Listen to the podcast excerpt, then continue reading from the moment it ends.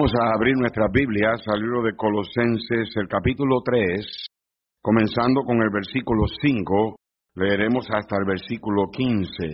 Colosenses, el capítulo 3, versículos 5 al 15. Nos ponemos de pie, hermanos, para la lectura de la palabra de Dios. Tendremos la lectura también en la pantalla para aquellos que quieran mirarla aquí, obviamente, pero traiga su Biblia y la pueda leer en su Biblia. Colosenses capítulo 3, comenzando con el versículo 5, leeremos alternadamente, yo el 5, ustedes conmigo el 6, y así nos alternaremos hasta el versículo 15. Dice así la palabra de Dios. Fellas, do I have enough volume? Brother David, do I have monitors? I don't know. Uh, can you hear it okay over there? Okay, great. Colosenses 3:5 dice, haced morir pues lo terrenal en vosotros, fornicación, impureza, pasiones desordenadas, malos deseos y avaricia, que es idolatría, todos, cosas por las cuales la ira de Dios viene sobre los hijos de desobediencia, en las cuales vosotros también anduvisteis en otro tiempo cuando vivíais en ellas. Pero ahora dejad también vosotros todas estas cosas, ira, enojo, malicia, blasfemia, palabras deshonestas de vuestra boca. No mintáis los unos a los otros, habiéndoos despojado del viejo hombre con sus hechos, y revestido de nuevo, el cual, conforme a la imagen del que lo creó, se va renovando hasta el conocimiento pleno donde no hay griego ni judío, circuncisión ni incircuncisión, bárbaro ni escita, siervo ni libre, sino que Cristo es el todo y en todos. Vestíos pues como escogidos de Dios, santos y amados, de entrañable misericordia, de benignidad, de humildad, de mansedumbre, de paciencia, soportándoos unos a otros y perdonándoos unos a otros si alguno tuviera queja contra otro. De la manera que Cristo os perdonó, así también hacedlo vosotros. Y sobre todas estas cosas, vestíos de amor, que es el vínculo perfecto, todos, y la paz de Dios gobierne en vuestros corazones, a la que asimismo fuisteis llamados en un solo cuerpo, y sed agradecidos. Hay una diferencia que debemos aprender a discernir cuando viene a este asunto del orgullo y de la humildad. Y la razón por que quiero predicar este mensaje es porque literalmente, hermanos, necesitamos aprender a discernir estas dos cualidades y yo quiero que me des tu atención. Voy a tratar de usar bastante la Biblia para poner piedra sobre piedra, línea sobre línea, renglón sobre renglón y edificar esa pared en tu vida cristiana. Espero que al salir puedas ah, haber sido edificado ah, con una nueva perspectiva bíblica de cómo mirar esto pero no solamente con el conocimiento en tu cabeza, pero con una disposición en el corazón de poner esto en práctica. Vamos a orar y entramos al mensaje. Padre amado, Dios del cielo y de la tierra, alabo y glorifico tu bendito nombre y te pido, Señor, que tu reino venga. Ven pronto, Señor Jesús. El mundo necesita saber que tú eres Rey de Reyes y Señor de señores. Queremos que tu reino aquí se establezca, para que aquí en la tierra se haga tu voluntad así como en el cielo es hecha. Te pedimos ahora, oh Dios, que prepares nuestro corazón para escuchar la voz de Dios y recibir el alimento, la nutrición, los pastos delicados y las aguas de reposo que solamente encontramos en la fuente de tu palabra. Este libro es eterno, por siempre ha existido Y aunque no es todo lo que tú sabes, es todo lo que tú quieres que nosotros sepamos. Y es todo lo que necesitamos, más que nuestra necesaria comida. No de pan solamente vivimos, sino de toda palabra que sale de este bendito libro. Y Señor, te pedimos que por medio de ella y por medio de tu Santo Espíritu, tú nos ayudes a tener victoria sobre aquellos pecados que son obvios, pero también aquellos que son del corazón.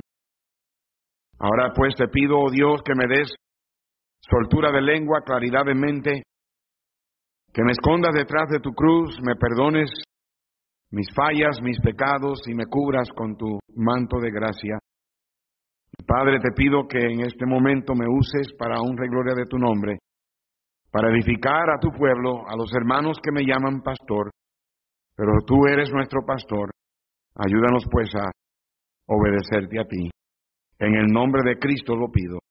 Amén y amén. Pueden tomar asiento, hermanos.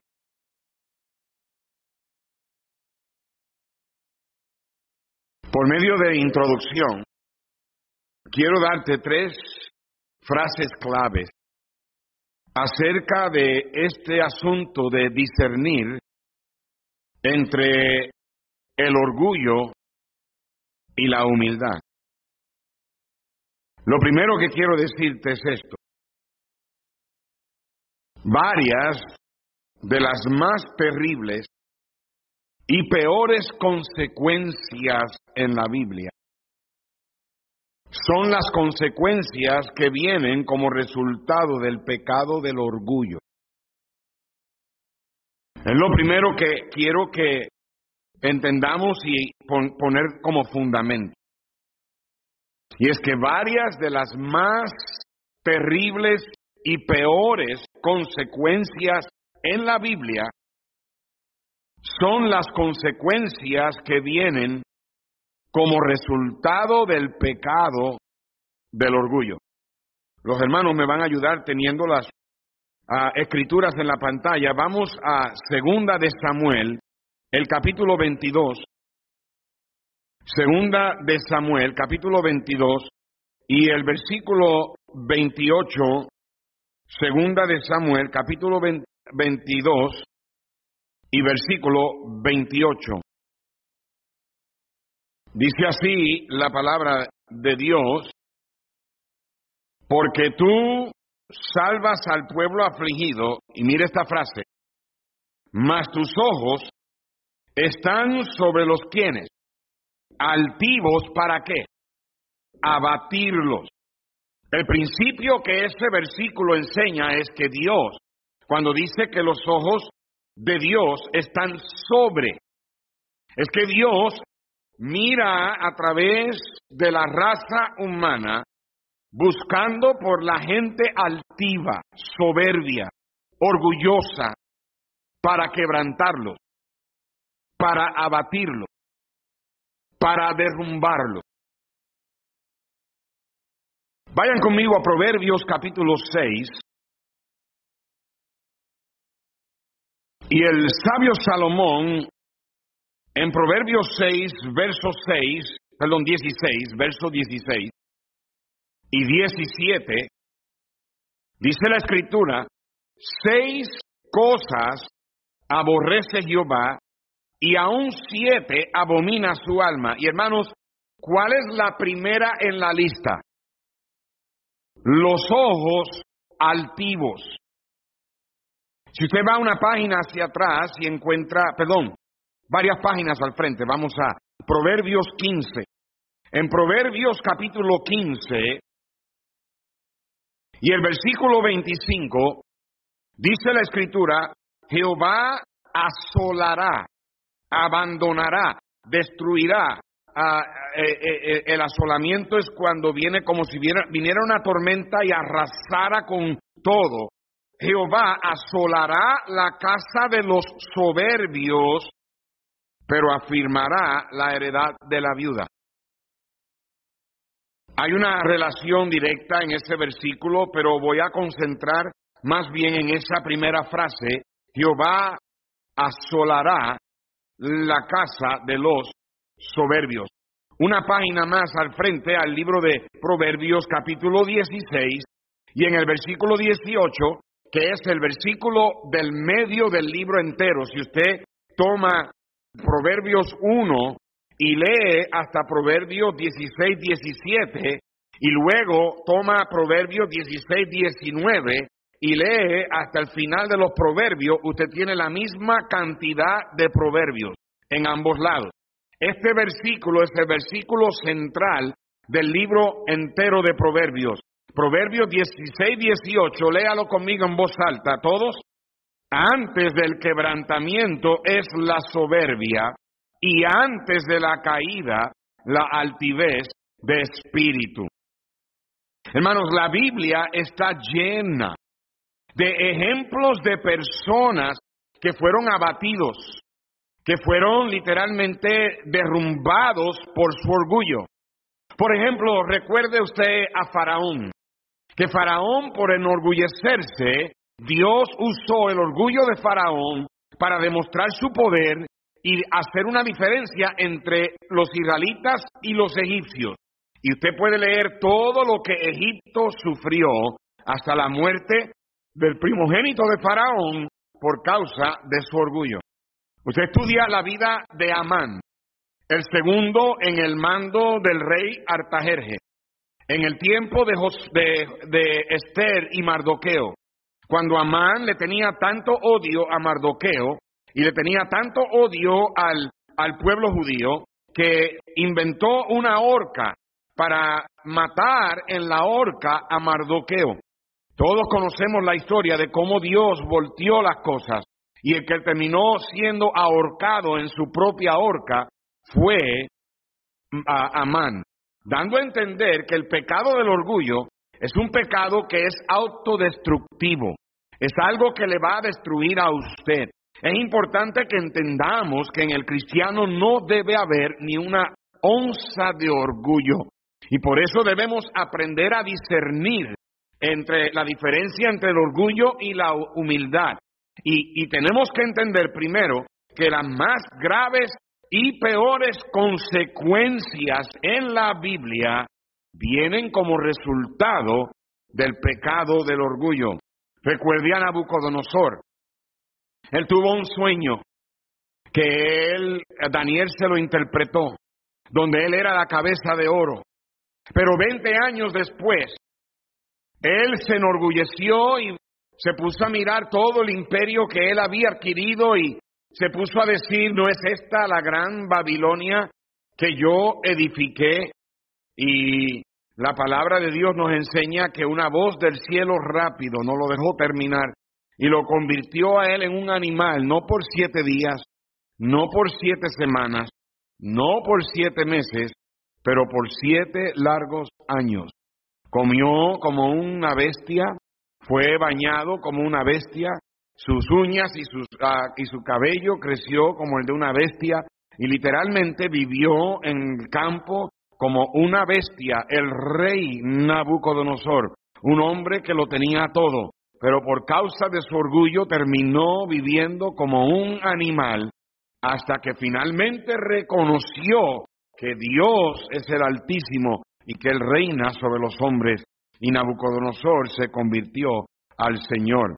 Belsasar, su nieto, que después de haber escuchado lo que su abuelo había hecho y lo que Dios le había hecho a su abuelo, aún así no quiso, ah, eh, eh, eh, ¿verdad?, este, tomar la advertencia y seguir ese ejemplo. Y un día decidió hacer una pachanga, una fiesta, y, violar, profanar los utensilios del templo. Y vino una mano del cielo que comenzó a escribir una escritura en la pared. Y esa noche el reino de Babilonia fue dado a los medopersos, que vinieron y conquistaron a Babilonia, y Belsasar murió. Herodes, en el Nuevo Testamento, en una parada que él tuvo, la gente comenzó a gritar, Herodes es Dios, Herodes es Dios. Y entonces la Biblia dice que eh, el, Señor hirió a Herodes y fue muerto, comido de gusano. Lo segundo que quiero que entendamos por medio de introducción es que algunas de las más grandiosas promesas en la Biblia son dadas por la humildad. En Segunda de Crónicas, capítulo 7, versículo 14, ese versículo famoso, donde la Biblia nos da la receta para el avivamiento, para que Dios derrame su bendición. Segunda de Crónicas 7:14, leamos todos, listos. Si se humillare mi pueblo, sobre el cual mi nombre es invocado, y oraren, y buscaren mi rostro, y se convirtieren de sus malos caminos, entonces yo oiré desde los cielos y perdonaré sus pecados y sanaré su tierra. ¿Cuál es el primer requisito? Si se humillare mi pueblo. Vamos al Nuevo Testamento, a Santiago, el capítulo 4, versículo 6. Santiago, capítulo 4. Y en el versículo 6, el apóstol escribe las siguientes palabras, inspirado por Dios, pero él da mayor gracia. Por esto dice, Dios resiste a quienes? A los soberbios y da gracia a quienes? A, a, los humildes. Mire lo que dice el verso 10, verse 10. Dice la Biblia, humillaos delante del Señor y Él qué? Os exaltará. Unos libros más adelante, en primera, el, próximo libro, uh, debería decir unos capítulos más adelante, en el próximo libro, primera de Pedro capítulo 5.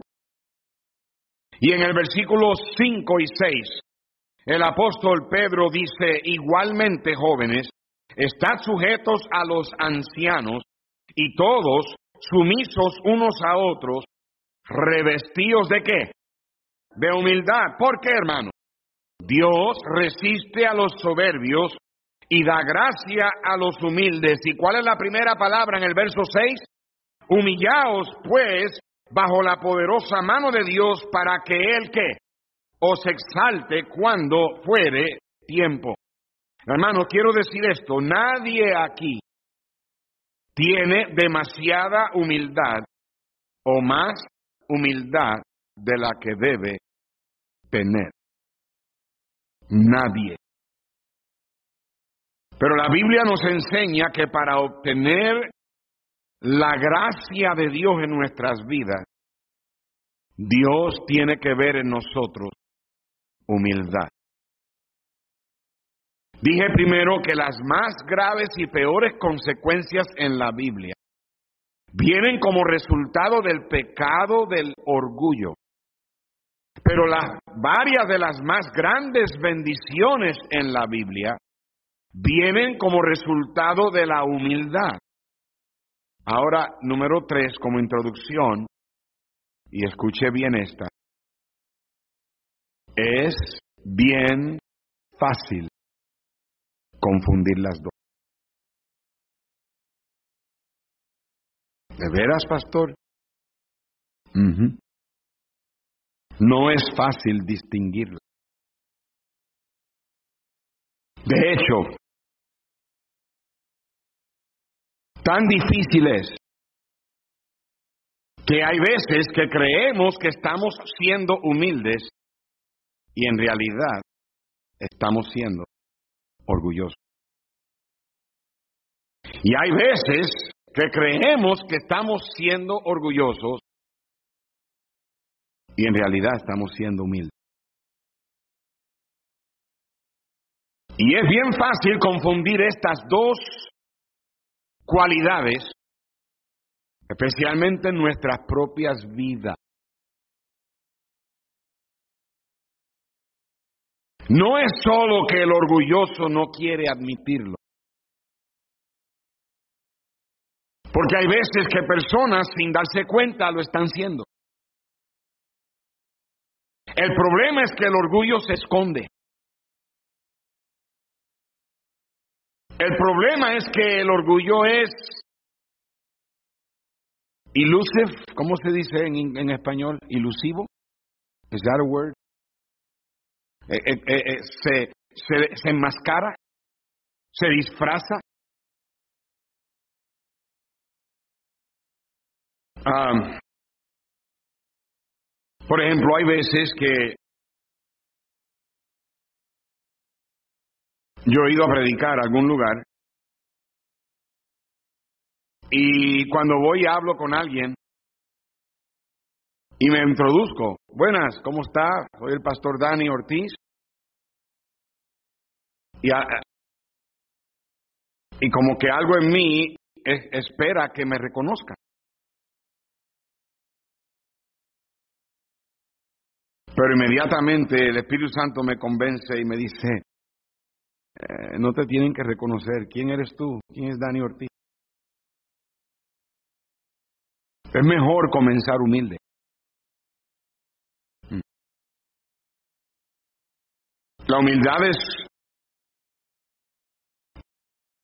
bueno, el orgullo, hermanos, es tan, uh, se disfraza tanto y es una condición del corazón que si no tenemos cuidado, no nos damos cuenta cuando en realidad estamos siendo orgullosos. En Proverbios capítulo 25, versículos 6 y 7, la escritura dice, no te alabes delante del rey, ni estés en lugar de los grandes, porque mejor es que se te diga, sube acá, y no que seas que humillado delante del príncipe a quien han mirado tus ojos. ¿Sabe lo que debemos orar? Debemos orar que Dios nos dé la sabiduría para saber ser humildes, porque mejor es que usted y yo nos humillemos a nosotros mismos a que Dios nos tenga que humillar.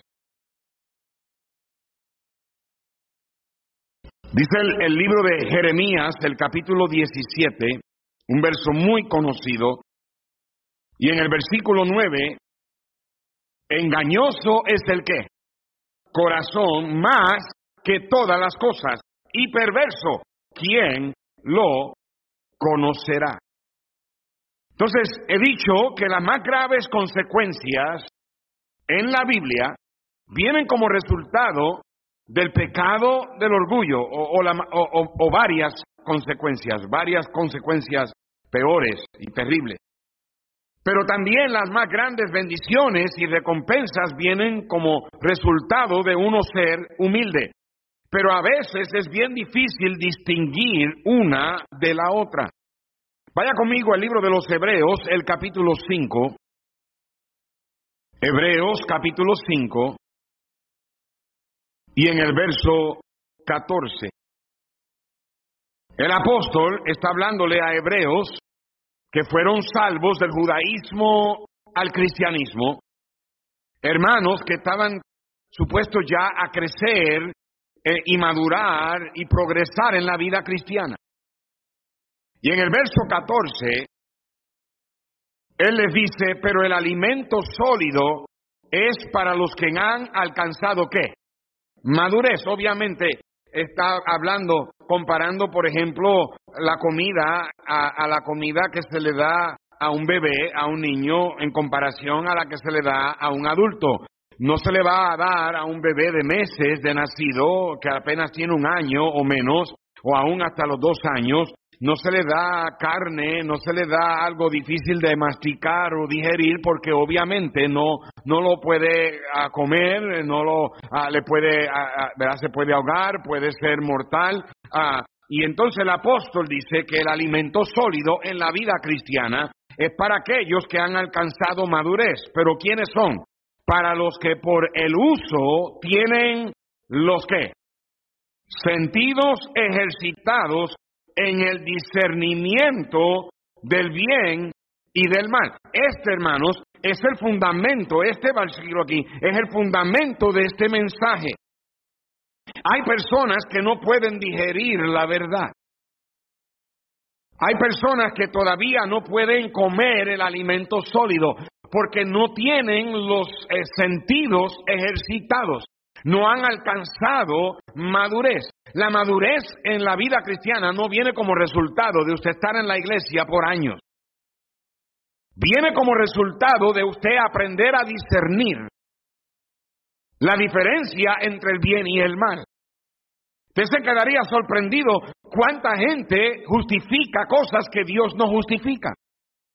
Se quedaría sorprendido cuántos cristianos siempre dicen es que yo no veo nada de malo con eso, porque no saben digerir, no saben discernir, no saben comer el alimento sólido. Por eso es que muchos cristianos no alcanzan madurez en la vida cristiana. Siempre están quejándose de que ah, hay que en la iglesia es demasiado estricto, que el pastor eh, eh, se cree un, eh, un, exagerado, que ahí hay tantas reglas. Son cristianos que simplemente revelan el hecho de que no son maduros, que no son capaces de digerir el alimento sólido, porque no han aprendido a discernir, a atinar a poder encontrar la diferencia, especialmente en situaciones donde la diferencia son bien difíciles de distinguir. Y eso es lo que sucede con el orgullo y la humildad. Es solamente cuando un cristiano aprende a ejercitar sus sentidos espirituales lo que lo capacita a él a discernir entre el bien y el mal. Usted va a tener que hacer ejercicios espirituales. Tiene que ejercitar sus sentidos. ¿Cómo lo hace? Entrenamiento.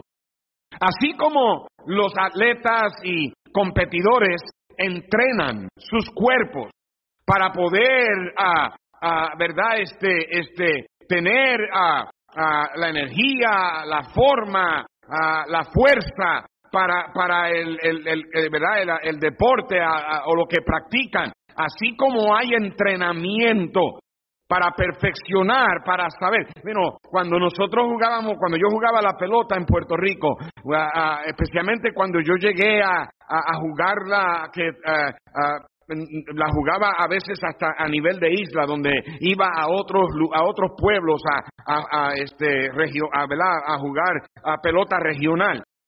El, el, el, entrenador que nosotros teníamos no solamente nos enseñó a jugar pelota a simplemente a, agarrar un bate y pegarle a la pelota y, eh, con un guante agarrarla y tirarla. No, nos enseñó a, pensarlo, nos enseñó a, a, tener en la mente ya saber qué hacer antes de que suceda. A veces había que discernir cuál era la jugada más propia para el momento, que si, el, si la bola viene por acá, ¿a dónde la tiro? Eh, eh, así es como se entrena. De la misma manera el cristiano tiene que entrenar. Tiene que ejercitar. ¿Sabe que hay personas que entrenan sus oídos para escuchar sonidos que de otra manera no los escucharían? ¿Sabe que hay personas que... Eh, hay, hay gente que entrenan el paladar, entrenan el gusto. Personas que tratan con comida, especialmente los chefs, donde ellos son entrenados a, a encontrar los ingredientes. No, eh, a, veces alguien dice, ¿verdad? Eh, eh, este, este, este, este plato, este guisado estuvo muy rico. Se puede probar el ajo. O se, no, el único que yo distingo es el chile y cuando lo distingo lo escupo. Ah, ¿Verdad? Este, ah, hay personas que entrenan sus ojos para poder ver cosas que de otra manera una persona no pudiera ver. Y de la misma manera, el cristiano debe de entrenar su espíritu para discernir entre algo que es bueno y algo que no es bueno. Y hay que aprender a discernir, hay que entrenar nuestra mente a discernir la diferencia entre el orgullo y la humildad, porque muchas veces es difícil detectar la diferencia. Hay personas que cuando, que, cuando responden a una situación creen que están bien, pero no lo están. Hay gente que confunde la mansedumbre, por ejemplo, con ser débil. La Biblia dice que Moisés era el hombre más manso. Pero él no era un hombre débil en cuanto a, a, su liderazgo. El mejor cristiano, el mejor hombre en el Antiguo Testamento fue Moisés, en mi opinión. Él vio a Dios. De hecho, él pasaba tanto tiempo con Dios que la gente le pedía a él que se cubriera el rostro porque el brillo de Dios estaba en su rostro. Hay gente que confunde el orgullo con ser fuerte. Hay personas que en su manera de proceder, en sus relaciones con otros, creyendo que están siendo firmes y fuertes y, ahora sí me vas a entender y yo, y, no te das cuenta que hay orgullo metido en eso. Y Dios resiste al soberbio, pero da gracia al humilde. Y esto es bien común aún en los mejores cristianos, muy común en pastores. Esto es algo que yo también he tenido, esta es medicina que yo he tenido que tomar. Hay ciertos contrastes y ciertas diferencias bíblicas que nos ayudan a discernir entre el orgullo y la humildad. Son tres puntos y ya nos vamos. Son como 40 subpuntos de entremedio en todos los puntos. No. Tres puntos. Número uno, ¿cómo puedo discernir la diferencia entre el orgullo y la humildad? Número uno, do we have it on the board? Number one, el humilde desea la corrección y el consejo piadoso. El humilde desea Ah, el deseo que yo hablo ahí es como la Biblia dice, el siervo brama. El siervo anhela, mi alma te anhela, se antoja. Ustedes hermanas cuando estaban en cinta tenían antojos de comer cosas raras. ¿Ah? Eh, y si no y, no y, tu pobre marido nunca estaba tranquilo, el pobre no podía dormir hasta que era a las 3 de la mañana, saliera de la casa a buscar lo que tú querías. Ese cacahuate con sandía o pepino con, qué sé, con tajín. ah, el humilde desea. Es un antojo, es un anhelo. La razón por qué el humilde desea la corrección y el consejo. Es porque reconoce su propia capacidad de cometer un error. Tiene miedo a las consecuencias de las decisiones incorrectas que pueden hasta destruir su vida. Hay personas que viven vidas enredadas, literalmente. A veces yo digo, ay Señor, por favor, ayúdame a ayudar a este hermano, a esta hermana, porque la vida de estas personas lamentablemente son un enredo. Y los enredos vienen como consecuencia de haber hecho decisiones incorrectas. Ahora, recuerde esto, hermanos. Usted dice, pues ¿quién los manda? Mire hermano, tenga cuidado. Si no hubiese sido por la gracia de Dios, usted estuviera en peores condiciones. Y la verdad del caso es que muchas veces estas personas que están luchando con los enredos que tienen, muchas de esas decisiones incorrectas las hicieron en su tiempo cuando no conocían lo que ahora conocen. Y que ellos mismos en su mente dice, Señor, yo me hubiese evitado todo esto si yo hubiese conocido al Señor antes. Si hubiera, si hubiera aprendido lo que ahora sé. Porque la verdad del caso es que si hubieran buscado consejo, si hubieran deseado el consejo porque sabían la capacidad de ellos de cometer errores, tal vez ahora no tuvieran el enredo que tienen. Pero le digo esto, hermano, porque cuando usted no busca consejo, usted está mostrando orgullo. Yo no digo que, que tiene que buscar consejo todo el tiempo. Pero en un momento de una decisión, en un momento de una situación donde usted a lo mejor tiene en su mente tal vez alguna duda o algo, mire hermano, el humilde el orgulloso no busca consejo. El orgulloso es el primero que dice, no, pero ¿para qué está diciéndole al pastor si el pastor no tiene que decirle todo? La verdad del caso es que yo tampoco estoy buscando que todo el mundo venga a mí. Pero cuando la gente no quiere buscar consejo, es una indicación de orgullo. El humilde desea el consejo piadoso.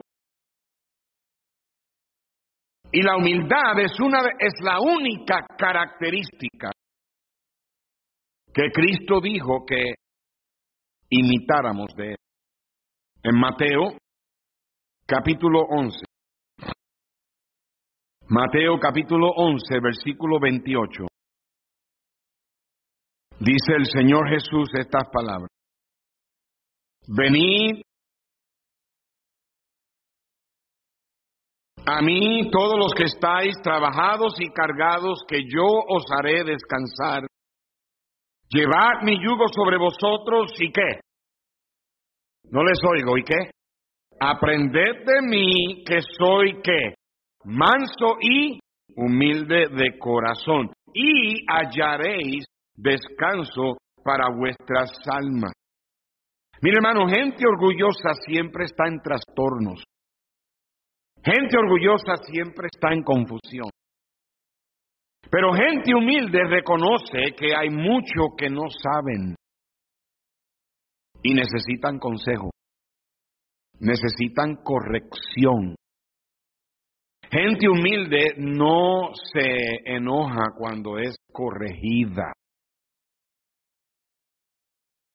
En Proverbios capítulo 11 y en el versículo 14 del libro de los Proverbios, Proverbios 11, 14, dice la escritura, donde no hay dirección sabia caerá el pueblo, mas en la multitud de qué? Consejeros hay seguridad. Ah, ese versículo no está diciendo que debes de buscar consejo tras consejo hasta que encuentres al que te va a dar la, la, la, la, la, la, respuesta que tú esperas o que quieres escuchar. En la multitud de consejeros está hablando de que cada cristiano debe de tener un, un gabinete de consejeros, donde son expertos en sus áreas. Y cuando usted tenga que hacer una decisión que tiene que ver tal vez con asuntos legales, que usted sepa a quién llamar. Cuando tiene eh, decisiones que hacer que tienen que ver con asuntos de mecánica, que usted sepa a quién llamar. Cuando tiene que ver con asuntos de principios espirituales, que usted sepa a quién llamar. Cuando usted tiene decisiones que hacer tocante a la vida, recuerde que las decisiones determinan su futuro. Que usted sepa a, a quién buscar consejo en el capítulo 28 de Proverbios. Y en el versículo 26, el que confía en su propio corazón es que. ¿No lo entienden? Proverbs 28, 26, do we have that one? El que confía en su propio corazón es necio. Mire hermano, cuando usted dice, yo no necesito pedir consejo porque ya yo sé qué hacer.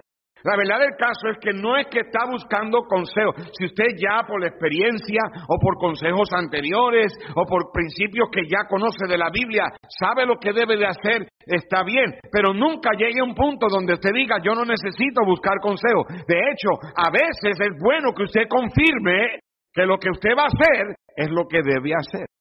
Porque el, el humilde desea corrección. El humilde desea consejos. Él está constantemente buscando, está buscando que alguien te diga, eso es correcto, no lo hagas así, y que se deja llevar por esos consejos, porque sabe la capacidad que tiene de cometer un error. Padres, enséñale a tus hijos a buscar consejos, pero que ellos te vean hacerlo. Sé un ejemplo. Vamos a leer varios versos en Proverbios. Vayan conmigo, Proverbios 9. ¿Están conmigo, hermano? Proverbios capítulo 9, versículo 8.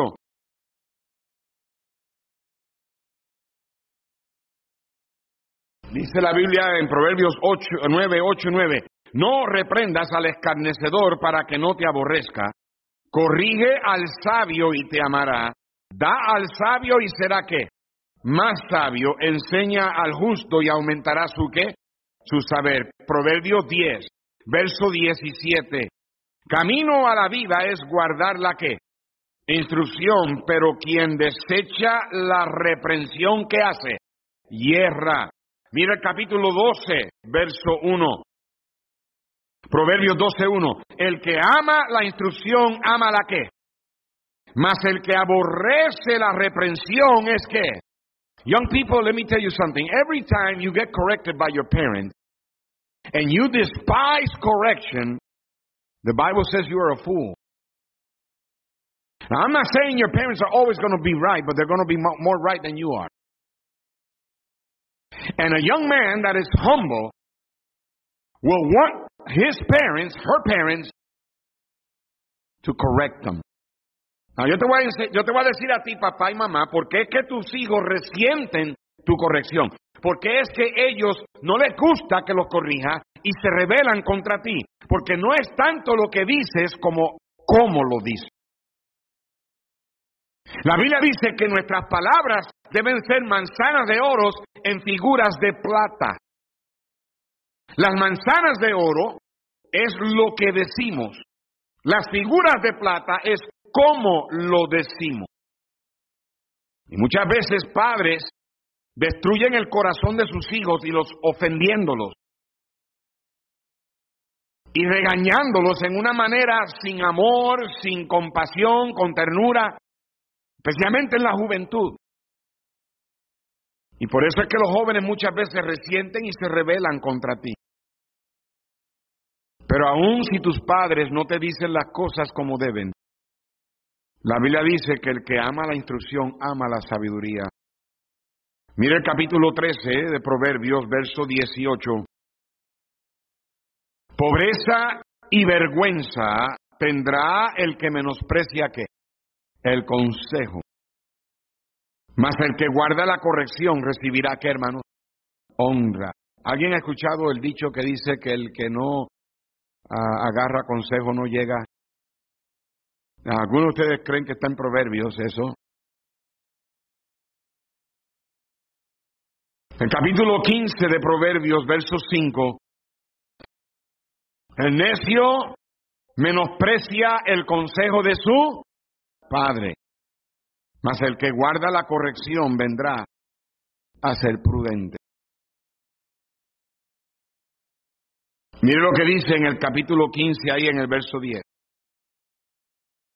La reconvención es molesta al que deja el camino. Y el que aborrece la corrección, que morirá. cuando, cuando, cuando hermanos en la iglesia escuchan la predicación directa y se molestan con, con predicaciones que instruyen, que corrigen, que exhortan, la Biblia dice que la reconvención es molesta al que deja el camino. Por lo general ya esa persona en su corazón está alejada de los caminos de Dios. Cuando alguien se molesta con la predicación, yo, yo soy el primero que admito que hay veces que yo digo las cosas y tal vez de la manera que lo dije a lo mejor ofendió a alguien, pero ah, muchas veces no es lo que yo digo no, es el hecho de que yo lo digo, es lo que yo estoy diciendo. Y muchas veces simplemente revela que ya en el corazón la persona ha dejado el camino. En Proverbios capítulo 17 y en el versículo 10 dice la Biblia, la reprensión aprovecha al entendido más que cien azotes al necio. Puedes agarrar un látigo y azotar a un necio cien veces y ese necio no va a aprender. Tanto como aquel que es sabio y aprovecha la reprensión, aquel que es entendido. El humilde desea, añora. Por favor, corrijan. Por favor, enseñe. You know, some of you young people, I love the fact that when you guys get together, you you enjoy playing and you enjoy each other's company, and I love the fact that you have fun. I really do. I I I, I watch you. Yo los miro a ustedes jóvenes y, y se gozan cuando están juntos y se ríen. And there's such a great spirit cuando eso pasa. Pero de vez en cuando ustedes jóvenes deberían de ir a algunos hermanos de esta iglesia hacerles preguntas acerca de decisiones. Ir a donde ellos y preguntarle, hermano, ¿puedo preguntarle algo? Usted conoce mucho de este tema. A mí me interesa. Busca hablar con esos hermanos que tienen uh, conocimiento. Eh, muchachas, siéntate con algunas hermanas adultas, salúdalas, habla con ellas, deja que ellas te digan, mira mija, este, cuando yo tenía tu edad, yo no tenía lo que tú tienes ahora. Dale gracias a Dios por las enseñanzas que ahora tienes, porque si hubiese tenido lo que tú tienes, yo no hubiera cometido estos errores. Desea, desea el consejo. Eso es ser humilde, porque reconoces la capacidad que tienes de cometer un error. Número dos, el humilde deja la contienda cediendo sus derechos.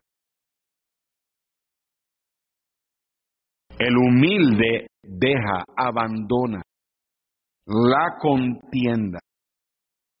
En inglés diríamos the humble will uh, leave contention, yielding his rights, cediendo. Muchas veces antes de la contienda comienza. La Biblia dice que cada vez que hay contienda entre dos personas, hay orgullo metido ahí. Siempre. En Proverbios 13, verso 10, el que menosprecia, ah, perdón, verso 10, ciertamente la soberbia que concebirá contienda, da luz a la contienda. Do we have it up there? Yeah. La soberbia concebirá contienda, mas con los avisados está la sabiduría. Cuando hay contienda, cuando hay división, cuando hay argumentos, cuando hay pelea entre cristianos, siempre hay orgullo. El orgullo siempre comienza la contienda. En Proverbios 28, versículo 25, dice la Biblia, Proverbios 28, 25, el altivo de ánimo suscita contiendas, despierta contiendas, el altivo, el orgulloso, mas el que confía en Jehová prosperará. Cristo dijo de los fariseos que a ellos les gustaba los primeros asientos o el reconocimiento. Y muchas veces en una contienda es simplemente una pelea, es a power struggle, es una pelea de a ver quién está bien, quién está correcto. Y aunque muchas veces usted quiere probar su lado, pensamos que estamos haciendo bien cuando en realidad estamos siendo orgullosos.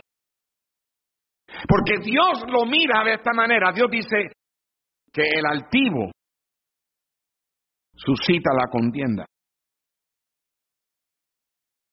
En Mateo capítulo 23, cuando Cristo denunció a los fariseos, en el versículo 6, ah, capítulo 23, verso 6, él dijo, y aman los primeros asientos en las cenas y las primeras sillas en las sinagogas, hablando de los hipócritas o de la hipocresía de los fariseos yo no digo que no debes ser reconocido.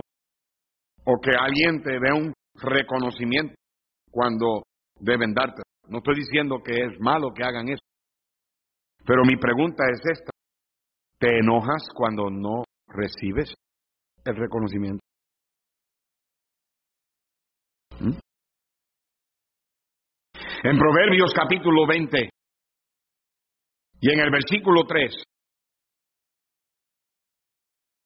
honra es del hombre dejar la contienda, mas todo insensato se envolverá en ella. Es mejor para ti y para mí. No, yo no digo que no debes reconciliar, yo no digo que no debes reconciliarte con tu hermano. La Biblia también nos enseña que si hay un hermano con quien tú has tenido algo y ese hermano te ha ofendido, Cristo dijo, ve tú con ese hermano, tú solo, en privado, y arregla para que te ganes a tu hermano, no para que ganes el argumento. El propósito de arreglar, el propósito de reconciliar es reconciliar la relación, no ganar el argumento. La Biblia dice que para, para, para muchos es mejor perder el argumento, pero dejar la contienda. Gente orgullosa demanda sus derechos. Gente orgullosa demandan que lo escuchen. Pero los humildes ceden sus derechos. Gente orgullosa no admite aún cuando están mal. ¿Tú sabes cuál es la filosofía que debemos adoptar? En Romanos capítulo 12, voy, está bien callado aquí, hermano Ríos. Yo creo que vamos a estar aquí hasta la medianoche porque nos están diciendo amén. En Romanos capítulo 12, están todos anestesiados. Versículo 10. Amaos los unos a los otros con amor fraternal. En cuanto a honra, ¿qué dice? Prefiriéndoos los unos a los otros. ¿Sabes cuál es la filosofía que nosotros debemos adoptar? Adopta la filosofía de poner a otros primero que tú. Ponte en el asiento de atrás. Mm. Recuerda que antes del quebrantamiento, antes del derrumbe, antes del abatimiento, antes de que, de que Dios te, te, te tire al piso, es la soberbia. En Proverbios 22, en el versículo 4, Dios nos dice que la humildad va conectada con el temor de Dios. Dice riquezas, honra y vida son la remuneración o la recompensa de la humildad y del temor de Jehová. El humilde cede sus, sus preferencias, no sus convicciones. Las convicciones no son negociables. Convicciones son creencias basadas en la Biblia, que usted vive por ellas y muere por ellas, no importa las consecuencias. Daniel fue un hombre de convicción, pero su espíritu fue un espíritu superior. Daniel no forzaba sus convicciones, ni tampoco se creía mejor que nadie por tener sus convicciones. Y así es como nosotros debemos tratar nuestras convicciones. Sabemos lo que creemos porque lo, que la Biblia dice y nada va a cambiar eso. Pero cuando viene a derechos y cuando viene a, preferencias, el humilde cede. El humilde no se envuelve en contienda. No vale la pena pelear. Y número tres, ¿cómo discernir la diferencia? Es que el humilde rápidamente, rápidamente confiesa sus errores. Rápidamente. En Lucas capítulo 18, en el versículo 10 tenemos la historia o la parábola del fariseo y el publicano. El fariseo representa al religioso, el publicano representa al pecador. Y dice a unos que confiaban en sí mismo como justos y menospreciaban a los otros, dijo también esta parábola. Dos hombres subieron al templo a orar, uno era fariseo y el otro publicano. Y el fariseo puesto en pie oraba consigo mismo de esta manera. noten que la oración de un orgulloso es con él mismo. Dios ni escucha la oración de un orgulloso. Dios resiste. Dios no lo aguanta. Dios no lo pasa. A Dios le cae gordo. Dios le da mal olor. El aliento de, de una persona orgullosa le causa ah, asco al Señor. Dios no lo aguanta el, orgullo. Y este fariseo puesto en pie oraba consigo mismo de esta manera, Dios, te doy gracias porque no soy como los otros hombres, ladrones, injustos, adúlteros, ni aun como este publicano. Ayuno dos veces a la semana, doy diezmo de todo lo que gano. Usted no da el diezmo para ser un buen cristiano, usted da el diezmo porque usted le está pagando a Dios lo que Dios, a Dios, lo que a Dios le pertenece. Pero eso no significa que usted es un buen cristiano porque diezma.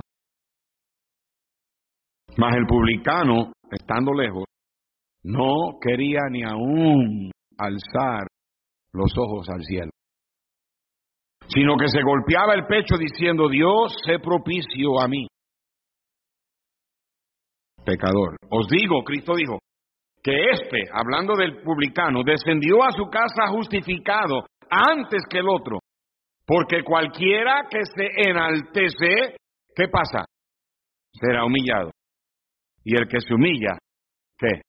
Será enaltecido. El humilde no es solamente rápido en confesar.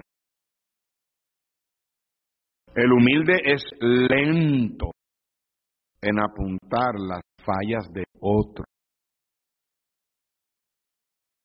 El orgulloso, sin embargo, está mal en ambas cosas. Él es lento para confesar y le encanta encontrar las fallas en otros cristianos. Por eso es que cada vez que tú escuchas, escúcheme bien, por eso es que cada vez que tú escuchas de alguien caer en un gran pecado, tú debes decir, Padre, si no es por la gracia de Dios, yo haría lo mismo. No digas, ¿cómo esa persona se atrevió? Yo te digo la verdad, yo entiendo que todos tenemos tentaciones, pero algo así yo nunca, Refrena tu lengua, ponle dedo a tus labios. Porque que piensa estar firme, mire que no caiga.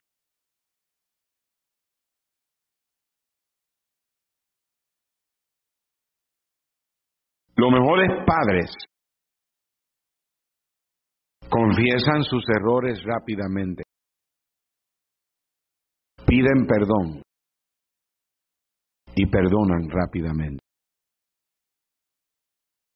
Cuando una persona tiene que pedirte perdón varias veces por lo mismo, porque en tu corazón tú no quieres perdonar. Yo entiendo. Te hirió.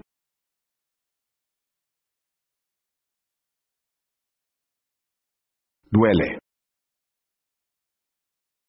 Pero no es la herida lo que te hace a ti no perdonar. Es el orgullo.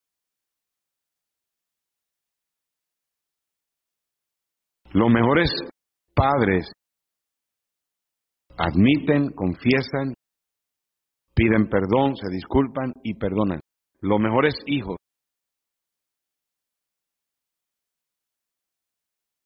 confiesan rápido, admiten, se disculpan y perdonan. Una de las cosas más difíciles para un predicador, ustedes, predicadores, misioneros, pastores que me están escuchando, escúchenme ahora. Ustedes que están mirando esta grabación, cuando la miren. Una de las cosas más difíciles para un predicador es humillarse y admitir lo incorrecto que está a otro predicador orgulloso como él.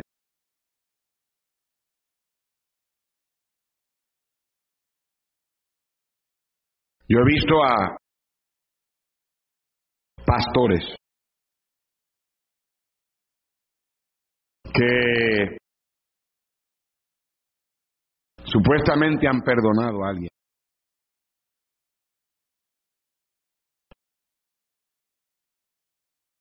Pero no le hablan. Es un hermano en Cristo.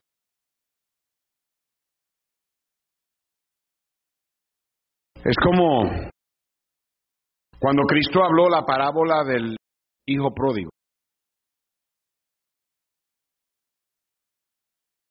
¿Sabía que la palabra pródigo no aparece en la historia?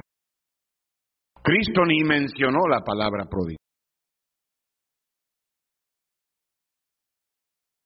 Pero cuando todo el mundo lee la parábola del hijo pródigo, todo el mundo piensa en cuál. El que se fue, el hijo menor, el sinvergüenza, el sinvergüenza encaprichado que se llevó la herencia de su papá. Pero Cristo nunca dijo la palabra pródigo. Él no estaba hablando de un muchacho nada más. Cristo dijo, He aquí un hombre tenía dos hijos.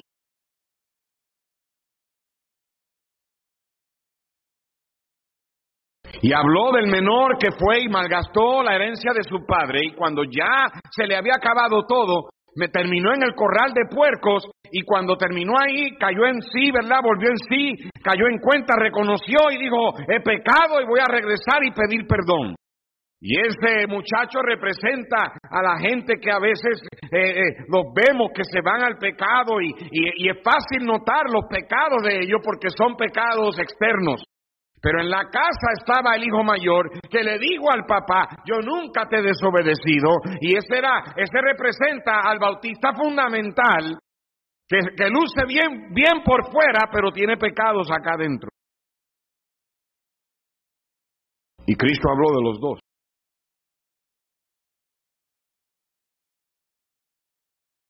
Y una de las verdades y uno de los principios que ese pasaje enseña es que es bien posible, es bien posible que un cristiano piense que está bien con Dios y con todo el mundo menos uno. Y puedes estar bien. No. Porque ese hermano o esa hermana en Cristo que te ofendió, ese predicador que te ofendió es tanto hijo de Dios como lo eres tú. Y ambos compartimos la misma relación. Dios es nuestro Padre. Y tú no puedes estar bien con Dios y estar mal con uno de sus hijos. No estoy justificando lo que hizo. Cuando Cristo enseñó a orar y dijo, el pan nuestro de qué? ¿De qué?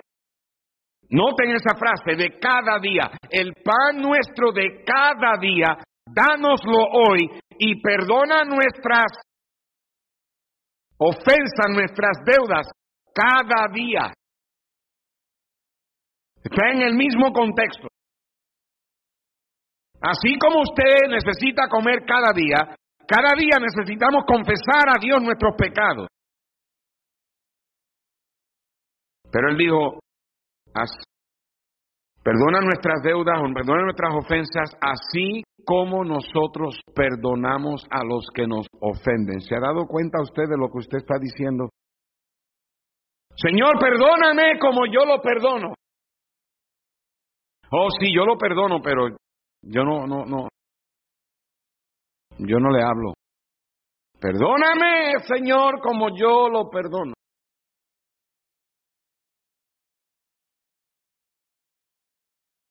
Esta semana estuve predicando en Chicago y el pastor me contó una historia increíble.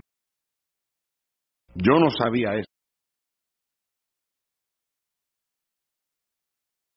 El pastor para quien yo prediqué salió de una iglesia en Chicago en el 2012, ocho años. Yo no sabía que él era de esa iglesia. Yo, yo conozco al pastor de esa otra iglesia y he predicado para ese pastor en esa iglesia y he predicado con ese pastor en otras conferencias. Y yo no sabía que este pastor a quien para quien yo prediqué esta semana era parte de esa iglesia y él me dijo a mí cuando nosotros salimos de esta iglesia, nosotros salimos bien mal.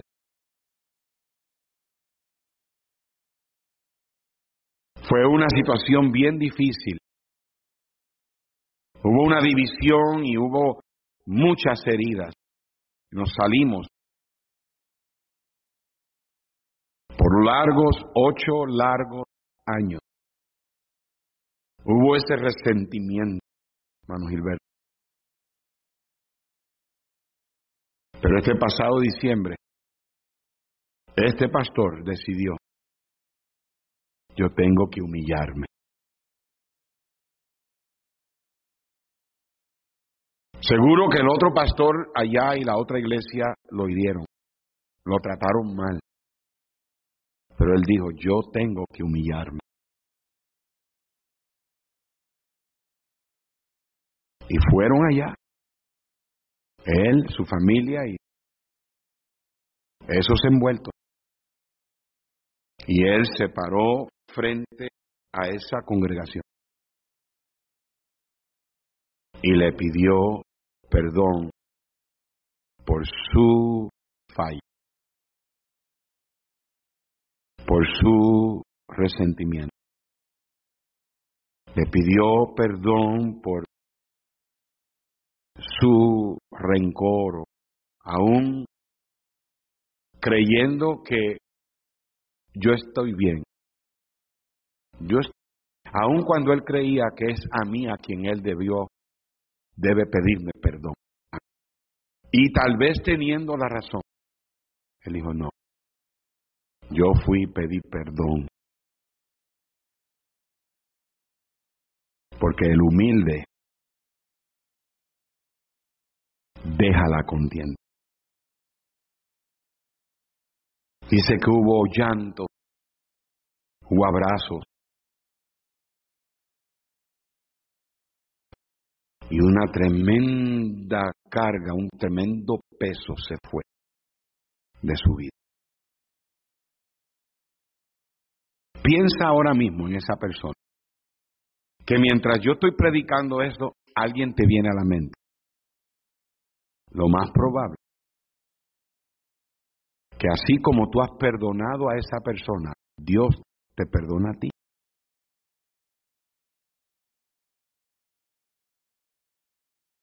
Así como tú tratas a esa persona, hay veces que Dios te trata así. Por eso Dios dice, si no puedes perdonar al hermano, yo tampoco te puedo perdonar a ti. ¿Por qué? Porque ambos son hijos del mismo Padre Celestial. Vuelvo y digo, hay situaciones donde no se puede reconciliar la relación. Hay situaciones donde la situación, ¿verdad?, eh, eh, eh, conlleva, bueno, hay, hay consecuencias. Pero aquí dentro no debe de haber. Tú sabes cuando tú sabes que tú no has perdonado, porque a cada rato lo sacas a colación. A cada rato lo sacas para afuera y hablas acerca de eso. ¿Tú crees que Dios habla de tus pecados cada vez que tú le pides perdón? Al contrario, Dios dice que los echa al fondo del mar. Amén, hermano Río. Hermano Río necesita un lugar bien profundo. Pero tú a cada rato tienes que sacar el tema para afuera.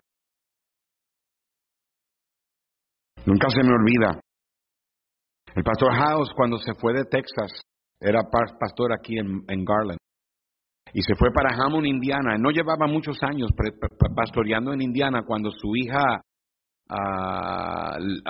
Cindy, Linda, la, segunda hija.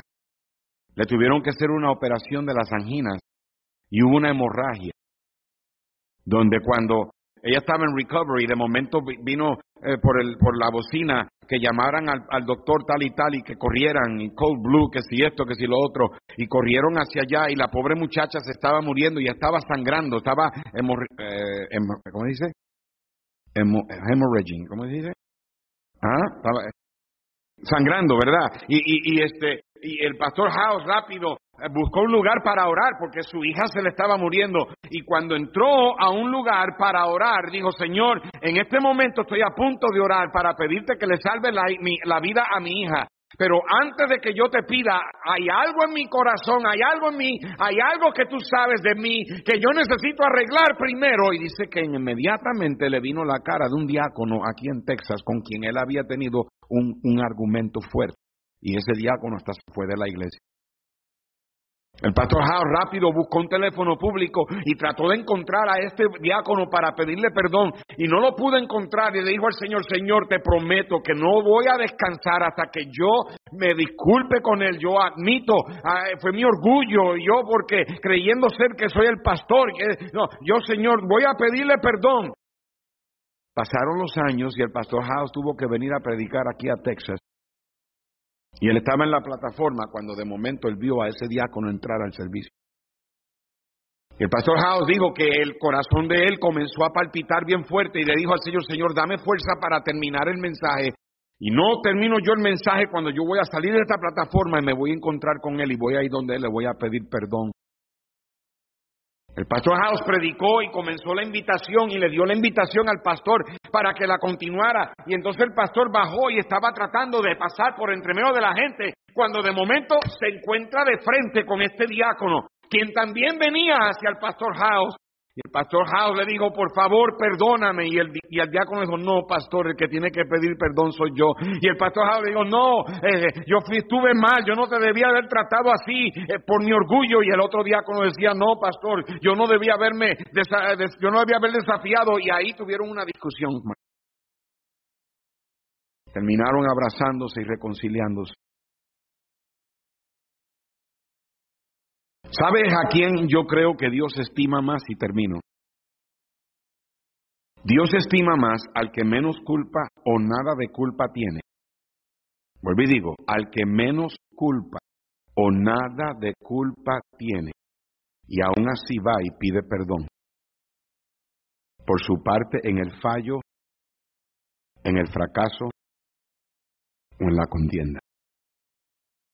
Lo hace para asegurarse que el orgullo no entre en su corazón.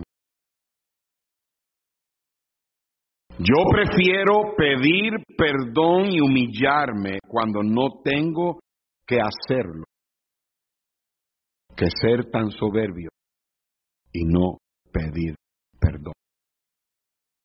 El humilde aún se disculpa o trata de disculparse con la persona cuando tal vez ni tiene que hacerlo. Esta es la clase de mensaje que a mí me da miedo predicar. Porque nadie es suficientemente humilde para predicar de la humildad. Pero debemos pedirle a Dios que nos dé sabiduría para humillarnos.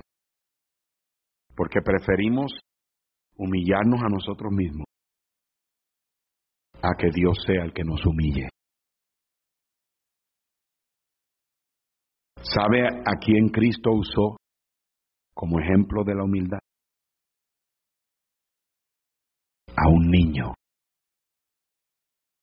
En Mateo 18, y termino con este verso, y en el versículo 2, llamando ellos a un niño, lo puso en medio de ellos. Versículo 3, can you do verse 3? Is it possible? No. Y dijo, de cierto os digo que si no os volvéis o hacéis como niños, no entraréis en el reino de los cielos. Cristo estaba enfatizando la actitud del corazón. El humilde desea la corrección y el consejo piadoso. El humilde deja la contienda cediendo sus derechos. Y el humilde rápidamente confiesa y admite sus errores y pide perdón y perdón. Ahora te toca a ti y me toca a mí discernir si hemos sido humildes o si hemos sido orgullosos. Padre, danos discernimiento, entendimiento, para discernir la diferencia